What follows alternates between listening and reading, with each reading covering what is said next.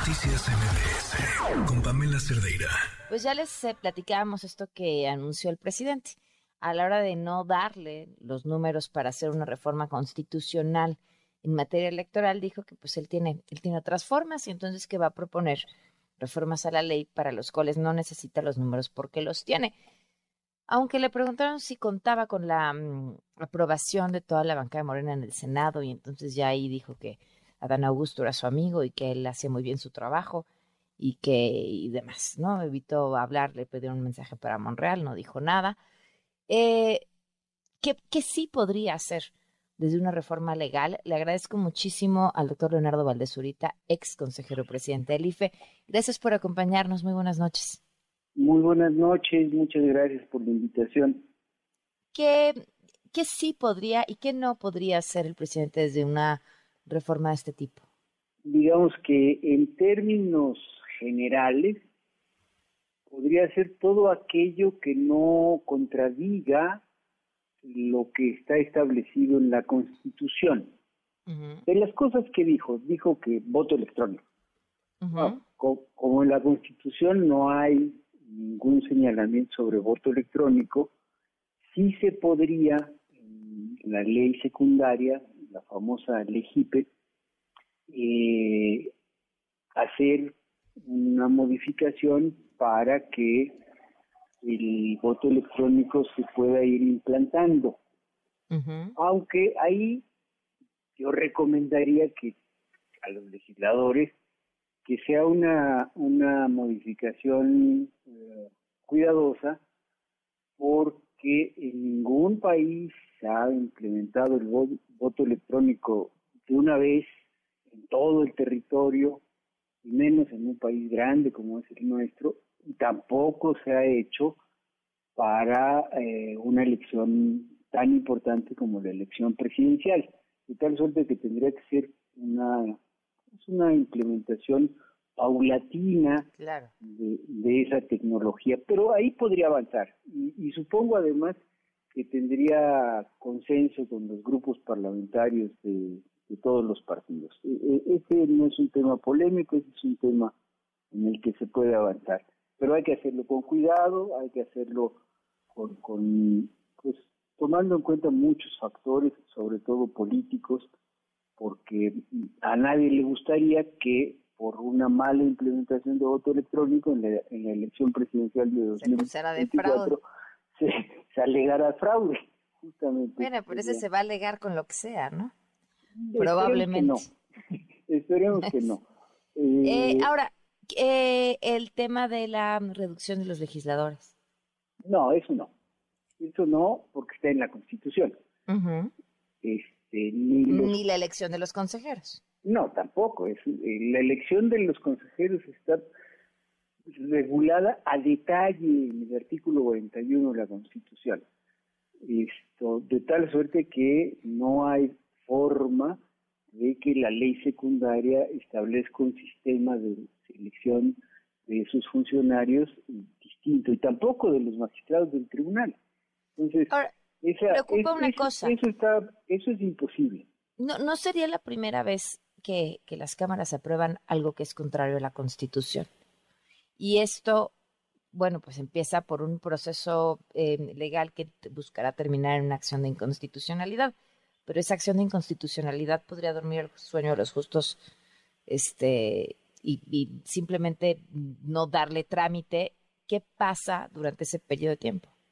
Eh, durante ese periodo de tiempo, en, en, el caso de la elección de consejeros, el plan fatal porque eh, cumplen su mandato a los primeros días de abril, el consejero presidente y tres consejeros, eh, una dos consejeras y un consejero, no me falla la, no, dos consejeros y una consejera, eh, y el procedimiento para sustituirlos en los términos que establece la Constitución se debe realizar a más tardar en el mes de marzo, de tal suerte que si, hubiese una modificación antes de cerrar el periodo ordinario de sesiones, o sea, antes del 15 de diciembre, lo cual también me parece que ya es un plazo muy, muy apretado. Claro.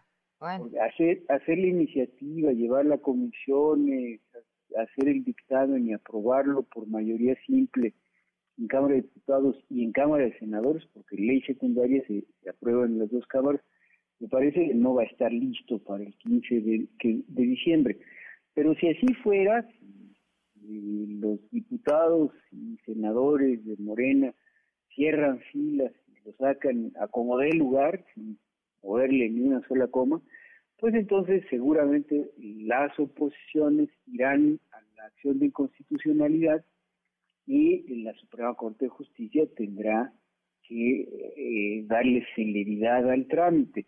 Porque la Suprema Corte de Justicia yo supongo que también escuchó el mensaje del domingo pasado. Fue un mensaje fuerte, un mensaje sonoro y fue claro.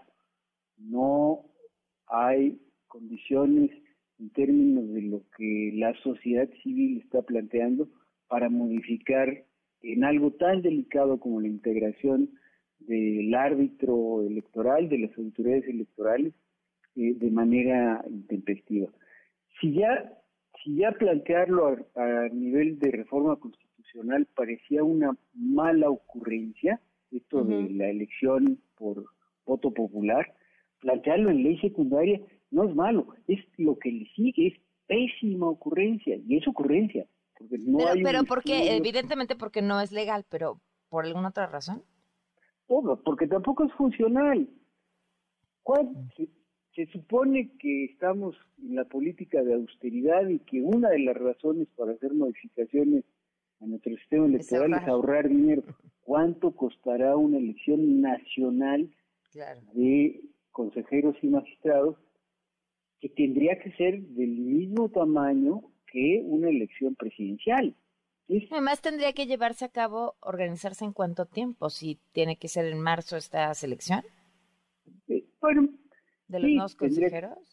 sí, tendría que ser algo muy rápido.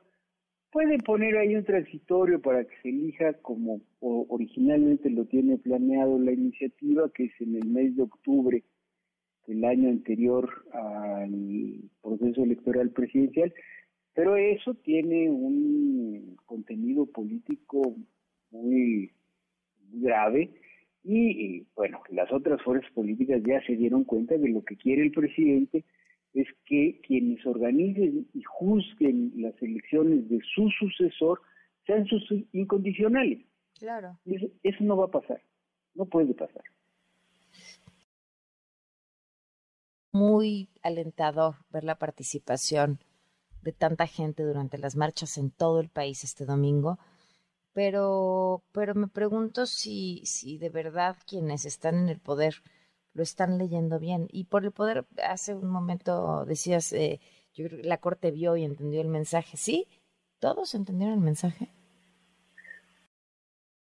Sí, los partidos de oposición, y que se tenía duda que tuviera claridad sobre el tema, que era el revolucionario institucional, pues ya acusó recibo del mensaje y ya dijo que, que ahí ni un paso, ni un paso adelante.